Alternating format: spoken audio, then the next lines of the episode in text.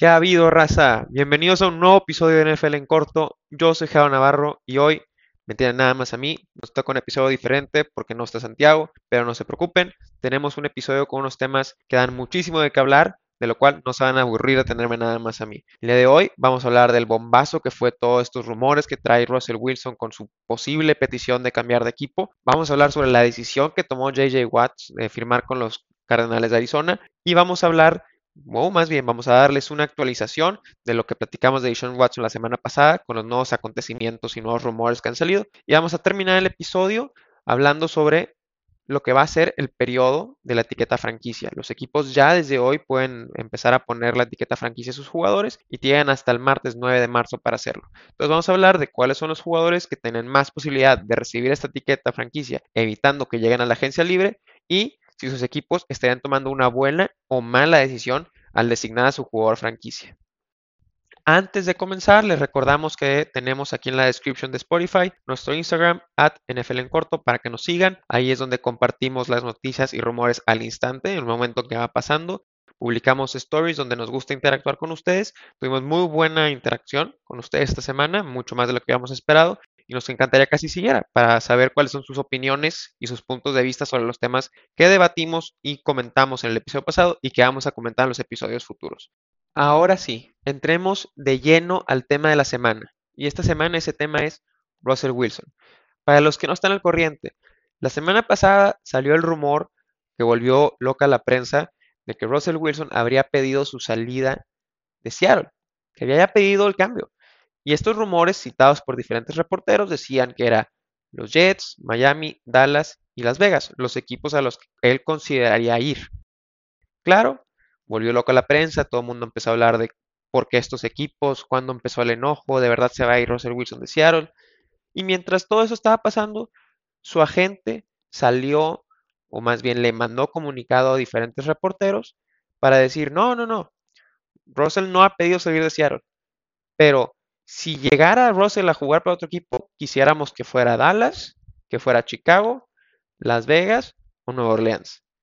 Entonces aquí lo que la gente hizo es echarle más leña al fuego, hacer crecer los rumores, que la prensa de Estados Unidos hablara 24/7 de Russell se quiere ir de Seattle, ¿por qué? ¿Cuándo empezó esto? ¿Por qué son estos los equipos a los que se quiere ir? Y eso es lo que vamos a hacer ahorita.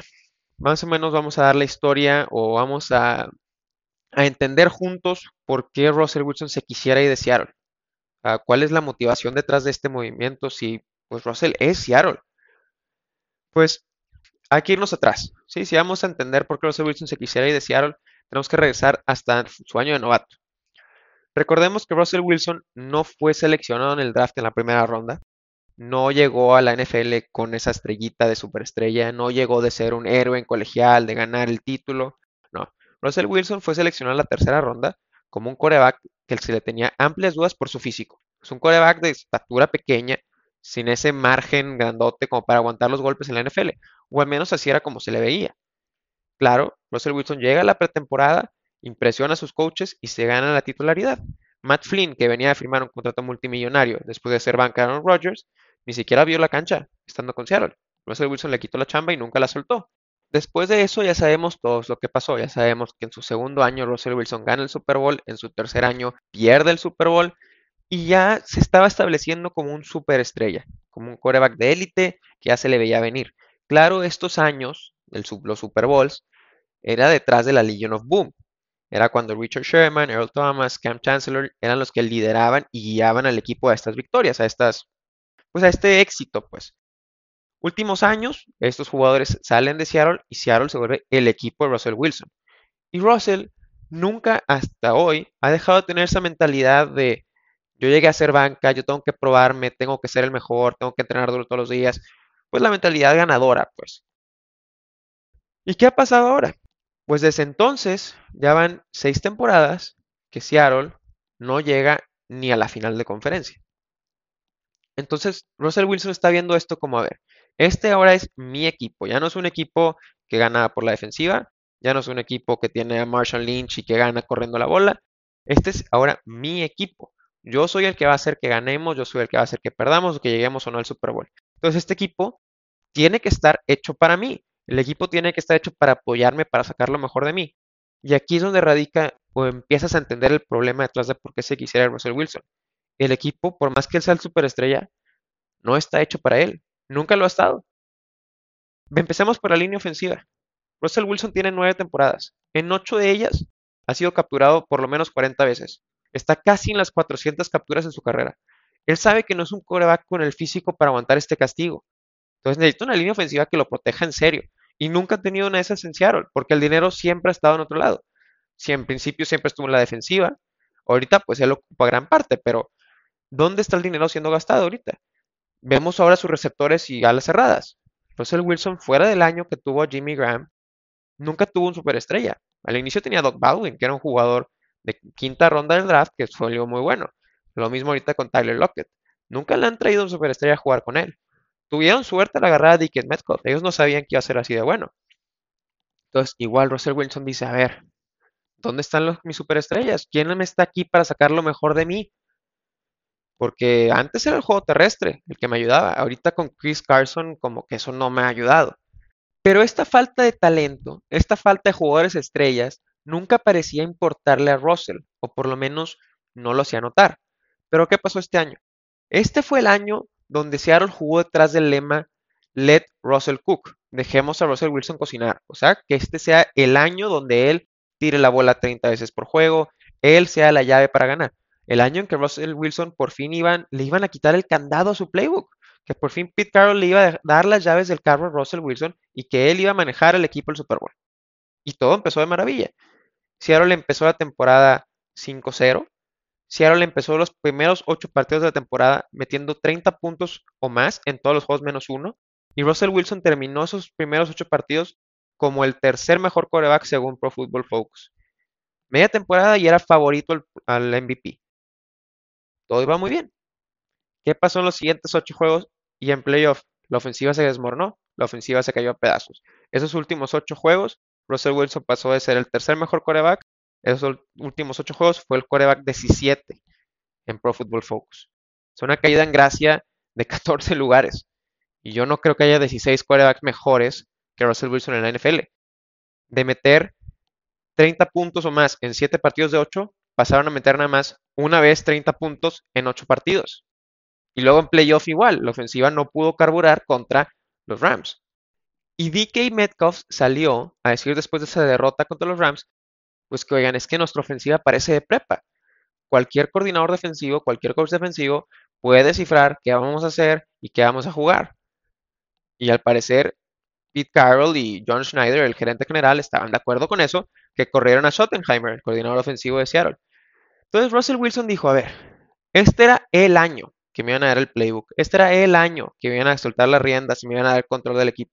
Y empezamos a todo dar y a media temporada el equipo se cayó. Y de ser el favorito a ser el MVP, no recibí ni un solo voto de MVP este año. Russell Wilson lleva nueve temporadas en la NFL y no ha recibido un solo voto para MVP en toda su carrera. Ah, y, es un coreback top 5 indiscutible. Pero parece ser a este punto que se va a ir como Drew Brees, como un coreback top 10 de la historia que nunca ganó un MVP. Entonces empiezas a ver todo esto y entiendes por qué los rumores dicen que el problema de Ross en Seattle es que no tiene el poder ni el control que él quiere tener. ¿Sí? Que John Schneider y Pete Carroll no le dan la oportunidad de meterse en la mesa de decisiones. Y aquí es donde entramos a un tema no muy, de lo que no se habla mucho, que vale la pena mencionar. En el 2018 falleció el dueño de Seattle, Paul Allen, y desde entonces su hermana tomó el control mayoritario del equipo. Pero los reporteros de Seattle dicen, afirman, que a la hermana de Paul Allen no le interesa el equipo igual que a él. Lo ve como una inversión, como una fuente de dinero, pero no como algo en la que ella quiere meterse. Esto como consecuencia, hizo que Pete Carroll tuviera más poder en Seattle, más decisiones y más control del equipo. Algo que aparentemente no le ha caído bien a Russell Wilson. Es lo que él quiere, más control, más poder, más decisiones. Pero su estilo de juego contradice el estilo de juego de Pete Carroll de toda su vida. Ganar corriendo y con buena defensiva. Y aquí es donde pones en contexto los equipos a los que se quiere ir Russell Wilson. Russell Wilson mencionó a Dallas, a Las Vegas, a Nueva Orleans y a Chicago. ¿Qué tienen en común estos cuatro equipos? En común tienen dos cosas. Uno, Tienen buena línea ofensiva y buenos jugadores en la ofensiva. Raiders tiene a Darren Waller, Josh Jacobs y buena línea. Dallas tiene a sus increíbles receptores y una buena línea cuando está sana. Lo mismo Chicago, lo mismo Nueva Orleans. ¿Y qué es la segunda cosa que tienen en común? Tienen un coach ofensivo. Matt Nagy en Chicago, Mike McCarthy en Dallas, John Gruden en Las Vegas y Sean Payton en Nueva Orleans. Entonces, Russell Wilson ve a estos cuatro equipos como equipos donde puede realmente explotar su talento, equipos que pueden moldearse a él y sus habilidades, especialmente porque tienen los jugadores a la ofensiva para hacerlo y el entrenador con el historial de llevar a sus corebacks a la élite, o por lo menos en niveles por encima de sus capacidades. Por Dios, Matt Nagy llevó a Mitchell Trubisky y a Mick Foles a los playoffs. Así que ya tendremos más tiempo, ya tendremos otro episodio para discutir y debatir cuál de estos cuatro equipos es el mejor para Russell Wilson.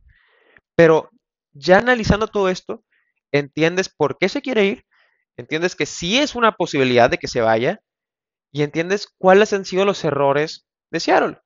Y por último, hay otro factor extra que puede estar motivando a Russell Wilson a tomar esta decisión. El factor Tom Brady.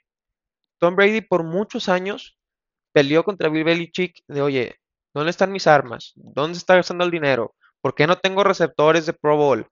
Hasta que Tom Brady dijo, hasta aquí llegué y me voy a ir.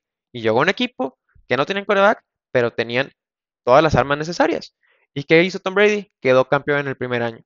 Luego súmale todo lo que está haciendo Sean Watson, dependiendo su salida de Houston, y Russell Wilson dice, no, pues, si Tom Brady se pudo salir y quedar campeón un año después, yo puedo hacer eso. Oye, si Sean Watson está plantando su pie y decir, ya me quiero ir de Houston, yo puedo hacer eso aquí.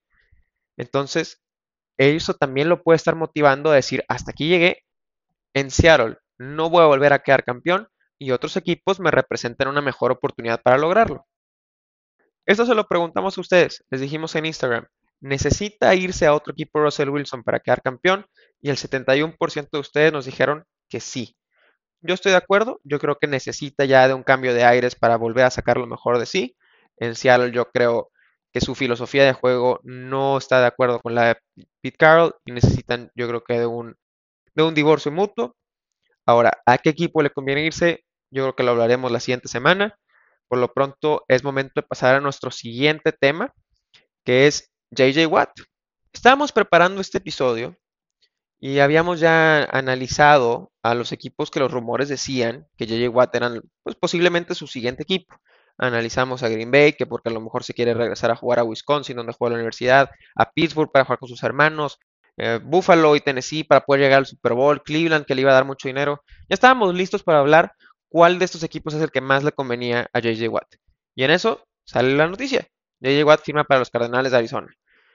Mucho para pues, la sorpresa de muchos. ¿Cómo que Arizona? ¿De dónde salió este equipo? ¿Por qué nadie había mencionado Arizona? JJ Watt Arizona ni siquiera pasó playoff que tiene Arizona que no tenga Buffalo, que no tenga Green Bay. Pero empiezas a investigar y a rascarle y empiezas a ver por qué es una buena combinación JJ Watt en el desierto. Para entender primero todo hay que regresar y ver quién es JJ Watt hoy en día. Porque ya no es el jugador que todos recordamos y queríamos de hace unos años, que ganó jugador defensivo al año tres veces, que tenía 18 o 20 capturas por temporada. Ya no es ese jugador.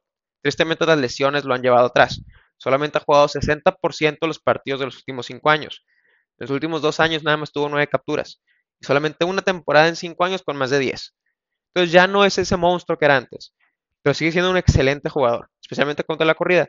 Este año tuvo 14 tacleadas detrás de la línea de scrimmage. Fue calificado por Pro Football Focus como el séptimo mejor jugador contra la corrida de la liga. Entonces sigue teniendo muchísimo talento, sigue siendo un jugador muy carismático, que va a ser un líder del vestidor, que va a ser un emblema de la comunidad.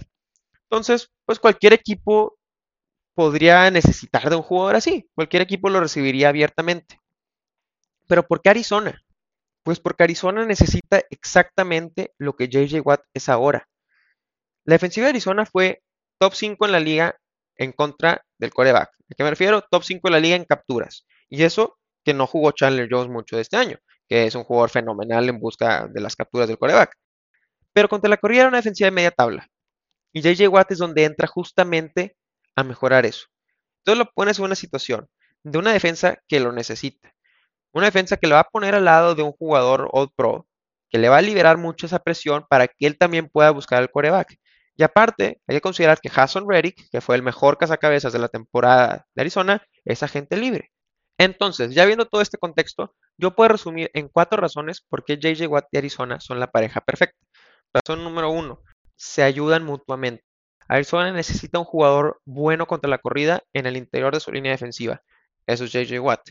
Y JJ Watt necesita un equipo que le ayude a maximizar el talento que todavía tiene. Y con Chandler Jones, un All Pro al lado de él, no se va a enfrentar a mucho doble equipo en la línea ofensiva. Va a tener mucho uno contra uno, lo que va a liderar a tener más oportunidades de buscar al coreback, tener más sacks, mejores números. Entonces, razón número uno, check. Razón número dos, Arizona necesita líderes. Necesita jugadores veteranos de alto calibre que les ayuden a sus jugadores jóvenes. Patrick Peterson ya va de salida. Realmente ya no es el jugador que era antes y hay rumores de que a lo mejor puede ser cortado esta temporada. Chandler Jones viene de perderse toda la temporada. Vamos a ver cómo regresa.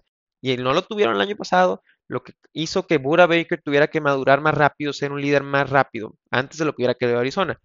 Y ahorita tienen a Isaiah Simmons, que viene a ser su primera selección del draft, en ese mismo camino. Es un jugador con mucho potencial, pero necesitas jugadores veteranos que les ayuden a llegar a ese potencial. Y eso es JJ Watt. Un líder indiscutible, va a ser una referencia en el vestidor y en toda la ciudad. Razón número dos, check. Razón número 3. Arizona ahorita está en modo ganar ahorita. ¿Por qué? Porque todavía faltan dos o tres años para pagarle a Kyler Murray o darle su contrato multimillonario. Entonces tienen dinero por repartir y tienen que aprovechar esa ventana. Como ya lo hemos platicado, los equipos con un coreback muy talentoso en su contrato novato tienen una ventaja muy amplia sobre equipos con corebacks veteranos. Y Arizona tiene que aprovechar esa ventana antes de que entre el contrato multimillonario de Kyle Murray, tienen que armar el equipo lo mejor posible. Y la mejor manera de lograrlo es con jugadores veteranos en contratos de corto plazo, como JJ Watt, tiene un contrato de dos años que se va a vencer para el momento en el que Kyler Murray tenga que recibir ese contrato multimillonario. Entonces, razón número tres, check. Y cuarta y última razón de por qué son la pareja perfecta. Arizona juega en la división posiblemente con los mejores quarterbacks de la liga. Obviamente, quitando a Kyler Murray, si tienen que enfrentar dos veces al año a Russell Wilson, dos veces al año a Jimmy Garoppolo, que no es para nada malo, y ahora dos veces al año a Matthew Stafford. Entonces, la única o la mejor manera de ganarle a estos equipos es pudiendo poner presión al coreback. Es la mejor manera y la más efectiva. Lo vimos en el Super Bowl.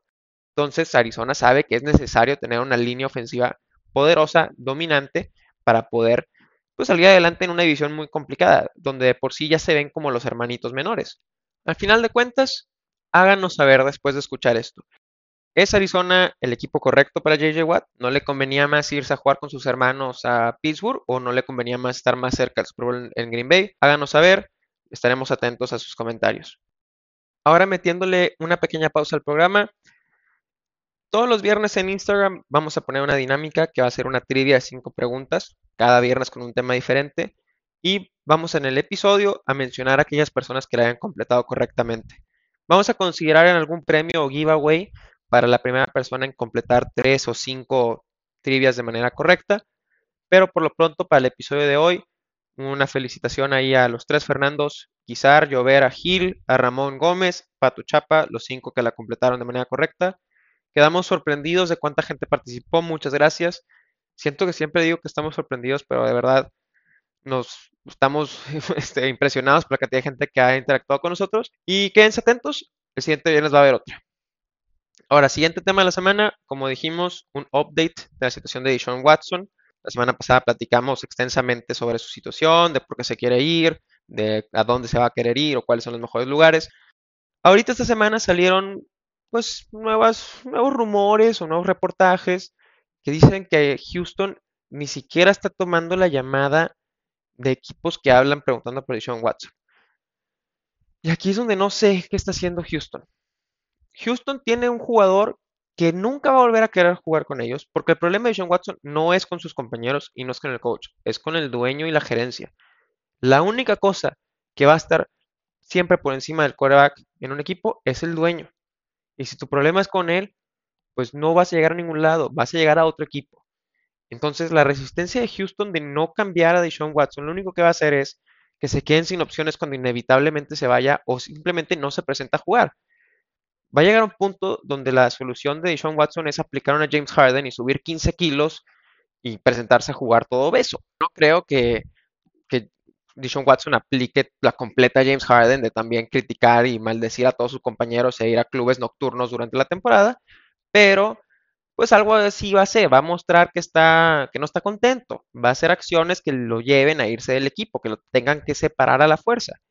Entonces, Houston ahorita tiene que aprovechar que uno, todavía hay muchos equipos sin corebacks, que Deshaun Watson está sano, que el mercado todavía no se abre, que la relación entre ellos y Deshaun, pues por más que no sea salvable, sigue siendo amigable, que Deshaun Watson todavía no está haciendo cosas que hagan que su valor baje.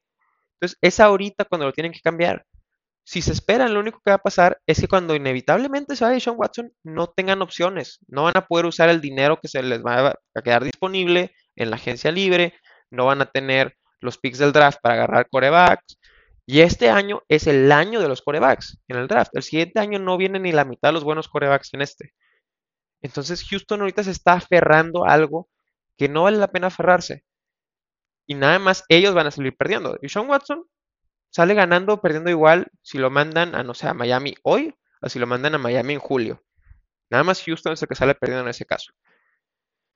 Entonces digo, ya sabrá Jack Easterby qué es lo que está haciendo, ya sabrá Nick Caseiro qué es lo que está haciendo allá en Houston, pero por lo pronto, Dishon Watson sigue siendo el que tiene todas las cartas y esto solamente se va a incrementar si Dishon ve a Doug Prescott y a Russell Wilson irse a otros equipos y se vayan limitando las opciones de los equipos a los que se puede ir. No es lo mismo que tres equipos manden ofertas por Deshaun Watson a que nada más uno mande oferta. Preguntémosle a Filadelfia cómo le fue nada más con los Colts buscando Carson Wentz. Y bueno, ya teniendo ese resumen, pasemos al último tema de la semana. Ahorita ya está abierto el periodo de la etiqueta franquicia. ¿A qué me refiero por esto? De hoy al 9 de marzo, los equipos pueden designar a su jugador franquicia, evitando que este jugador llegue a la agencia libre siendo obligado a firmar un contrato de un año garantizado. Es un contrato caro porque el dinero garantizado es el promedio de los cinco jugadores que más ganan de la posición. Pero pues por lo menos te evitas por un año que un jugador muy bueno se te vaya en agencia libre. Vamos a repasar los siete, seis jugadores que vemos más interesante la decisión de ponerle la etiqueta franquicia o no, y si la decisión va a ser buena para el equipo o no. Empezando por el más obvio, Dak Prescott. Ya hablamos de él la semana pasada y durante esta semana se intensificaron los rumores de que Dallas le va a poner la etiqueta franquicia porque no van a llegar a un acuerdo de contrato. Dak va a costar, debido a que ya la tuvo el año pasado y tiene un factor multiplicador del 20%, estaría ganando casi 38 millones de dólares. La controversia aquí es ¿Querrá Dak volver a jugar y arriesgarse en la etiqueta franquicia que se vuelva a lesionar? Dallas realmente no tiene la opción aquí. Si no llega a un contrato, le tienen que poner la etiqueta franquicia porque luego se iría por nada. Cuando teniéndolo en la etiqueta, lo puedes cambiar a otro equipo por una buena selección del draft o por otro quarterback. Entonces aquí la decisión no es de ellos si ponérsela o no. Va a ser de Dak Prescott de jugar bajo ella o no. Dallas no tiene mucho cap space, tendría que manejarlo ahí, nada más tiene 23 millones y como ya dijimos, este movimiento serían 38 millones. Entonces, no hay mucha decisión aquí para Dallas, se la tienen que poner ya quedará en Dax si juega bajo ella o no. La siguiente situación interesante en cuanto a la etiqueta franquicia es en Tampa Bay, porque Tampa Bay tiene que decidir no entre si ponérsela o no a un jugador, sino entre dos jugadores. Solamente puede usar la etiqueta en uno, ¿Y en quién se vas a poner? ¿A Chris Godwin o a Shaq Barrett? Ambos jugadores nivel Pro Bowl, ambos jugadores muy importantes para el éxito que tuvo Tampa Bay esta temporada. Entonces realmente es a quién se la pongo. Tienes que empezar a analizar. Chris Godwin te costaría 17 millones de dólares y Shaq Barrett 19. ¿Por qué? Porque Shaq Barrett ya la tuvo la temporada pasada y no han llegado a un contrato hasta ahorita. Ambos vienen de tener una temporada muy diferente camino al Super Bowl. Chris Godwin sufrió mucho de soltar pases en este camino al Super Bowl, mientras que Shaq Barrett fue dominante y un factor muy importante en ganar la Kansas City. Pero tú dices, aquí no puedes hablar de Tampa Bay sin mencionar a Tom Brady realmente. Y Tom Brady escogió a Tampa Bay por el equipo que tenía, por las armas. Entonces yo creo que Bruce Arians tiene una responsabilidad de mantener esas armas en Tampa Bay. Decir, oye Tom, Yo sé que tú viniste aquí por estos jugadores, entonces es mi responsabilidad mantenerlos aquí mientras tú estés. Y Chris Godwin, por 17 millones, pues es lo que va a recibir en cualquier equipo realmente. Es un receptor de Pro Bowl. Fue rankeado como el 35 mejor receptor en Pro Football Focus y esto incluye pues sus lesiones que tuvo a inicio de la temporada. Realmente no jugó los 16 partidos a su mejor nivel. Mientras que Shaq Barrett, por el otro lado, pasó de tener casi 20 capturas la temporada pasada a nada más tener 8 este año. Realmente estamos teniendo esta discusión gracias a que tuvo una postemporada increíble. Si no, no habría, no habría mucha decisión entre él y Chris Godwin. Entonces, aquí realmente la pregunta de Tampa no es, ¿sería buena o mala decisión ponérsela a uno de los dos jugadores? Ambos sería muy buena decisión, pero aquí es, ¿a quién se la pongo? Yo me iría por Chris Godwin. Ustedes podrían pensar que es más importante mantener esa defensiva que destruyó a Kansas City. Si es así, no es una mala decisión. Aquí realmente es a quién prefieres, pues a quién prefieres perder realmente, más de a quién te quisieras quedar, porque preferirías quedarte con los dos. Siguiente equipo por el que vamos a pasar es Detroit, porque Detroit y Chicago, los dos, los voy a poner juntos, tienen una decisión muy similar. Nos quedamos con nuestro receptor nivel Pro Bowl o no. Chicago con Allen Robinson y Detroit con Kenny Golladay. Vienen de tener temporadas muy diferentes. Allen Robinson viene de ser una superestrella una vez más con todo y con el Mitch Trubisky y Nick Foles de coreback. Mientras que Kenny Golladay tuvo a Matthew Stafford, pero viene de tener una temporada llena de lesión. Ambos equipos tienen que preguntarse ahorita, ¿estoy todavía peleando para la postemporada, para playoff o no? Especialmente Detroit. Si yo soy Detroit, yo no pagaría 17 millones de dólares por un receptor que no va a tener un coreback que le saque el mejor provecho. No estoy cerca de la postemporada, simple y sencillo. ¿Por qué voy a gastar casi 20 millones de dólares en un jugador que no va a estar aquí a largo plazo? Si sienten que están cerca de un contrato de, varios años con Kenny ok, ponle la etiqueta como algo temporal. Pero si no, por más que tuvo una temporada hace dos años de más de mil yardas y 11 touchdowns, no viene al caso tenerlo mientras estás en una reconstrucción del plantel. Además de que de por sí ahorita se hacen cap space negativo. Mientras que Chicago es una decisión un poco diferente. ¿Qué vas a hacer? ¿Te vas a quedar con Nick Foles o Mitch Trubisky de? Porque si no, no creo que Allen Robinson se quiera quedar, no estaría muy contento. Al inicio de temporada, él te pidió un contrato, sus compañeros te dijeron, queremos que se quede Allen Robinson, hicieron una campaña en Twitter y nunca le diste el contrato. Después de romperse la ACL hace dos años, ha promediado 100 recepciones, 1200 yardas y 7 touchdowns en sus últimos dos años, con todo y los mancos que tiene de coreback. Entonces, Allen Robinson es un superestrella que el equipo va a querer que se quede a largo plazo, pero le van a poner etiqueta franquicia porque él ya no quiere estar a largo plazo en Chicago, o por lo menos no bajo el dinero que le han estado ofreciendo. Entonces, para Chicago esto es una situación muy de, ¿voy a competir o no? Si tú estás seguro que vas a competir con el coreback que planeas tener, ponle la etiqueta Allen Robinson. Es necesario para poder competir. Pero si no, si tú crees que no estás ahí, ¿para qué te quedas con un jugador que no va a estar contento, en el que vas a gastar 17 millones de dólares y con el que vas a tener tensión toda la temporada y no te va a ayudar? Entonces, yo creo que ahí la decisión, tanto para Kenny Golladay y Allen Robinson, es no poner la etiqueta franquicia y deja que los dos rompan el banco en la agencia libre. Penúltimo jugador del que vamos a hablar, Vamos a hablar de un defensivo, Justin Simmons. Justin Simmons, para que no lo conoce, es un excelente safety que juega para los Denver Broncos. Es un jugador muy infravalorado. Realmente es muy talentoso, pero jugar en Denver realmente no lo conocemos. Él costaría 11 millones y medio debido a que la, etiqueta franquicia para los safeties es relativamente baja. Y hay que decirlo, le vas a pagar 11 millones a alguien que hace dos años fue el segundo rankeado por Pro Football Focus en su posición, este año fue el octavo, tuvo cinco intercepciones y fue el safety con más tacleadas adentro de la caja de toda la liga. Entonces, si le vas a pagar el promedio del top 5 a alguien que podría fácilmente ser el mejor pagado del top 5, a mí se me hace una buena decisión. Como dije, es un líder de ese equipo, extremadamente talentoso. Y pues Denver sigue siendo un equipo que necesita ganar con su defensa. No tienen un coreback. La ofensiva apenas está creciendo. Por más que tengan buenos jugadores, necesitan de su defensiva. Von Miller no jugó todo el año. Él regresa. Está Bradley Shop. Entonces, con sus 45 millones que tienen en el cap space, con una buena defensa, pueden arreglar esa ofensiva y así puede llegar a playoff. Por último, último jugador del que vamos a hablar, Hunter Henry. Hunter Henry a la cerrada de los Chargers de Los Ángeles Él ya jugó bajo la etiqueta franquicia este año, costaría poquito menos de 13 millones. Y aquí, ¿por qué ponérsela a Hunter Henry? Pues es un es una arma importante para Justin Herbert, es un jugador con el que se siente cómodo, su jugador de seguridad, si lo queremos ver así. Pero el problema de Hunter Henry es que nunca jugó una temporada entera en toda su carrera. En seis años nunca ha jugado los 16 partidos. Los Ángeles nada más tiene 31 millones de dólares en cap y aquí se estaría yendo 13 de, ese, de esa cantidad por un jugador que nada más tuvo 60 recepciones y 4 touchdowns este año. Entonces, la pregunta que se tiene que hacer Chargers aquí es, ¿realmente cuánto lo necesita Herbert? Todavía tenemos a Austin Eckler y a Keenan Allen y Mike Williams.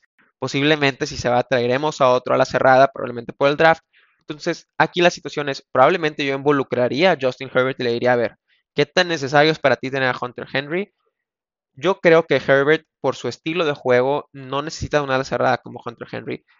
Herbert vive de las bombas y los pases largos, es donde él realmente demuestra su talento. Y para los pases cortos, pues tiene a Keenan Allen y tiene a Austin Eckler. Entonces, ahorita no veo a Los Ángeles con una necesidad de gastar 13 millones de dólares en una ala cerrada como Hunter Henry. Posiblemente esa producción, 60 recepciones y 4 touchdowns, 613 yardas, la puedes conseguir algo muy similar en el draft por muchísimo menos dinero que ese. Y no creo que él sea clave en el éxito y desarrollo de Justin Herbert. Él Viene de ser el la cerrada rankeado número 24 Pro Football Focus. Sí, fue top 10 hace unos años, pero luego se rompió el ligamento cruzado de la rodilla y eso siempre suele afectar a los jugadores o les toma tiempo regresar a ese nivel.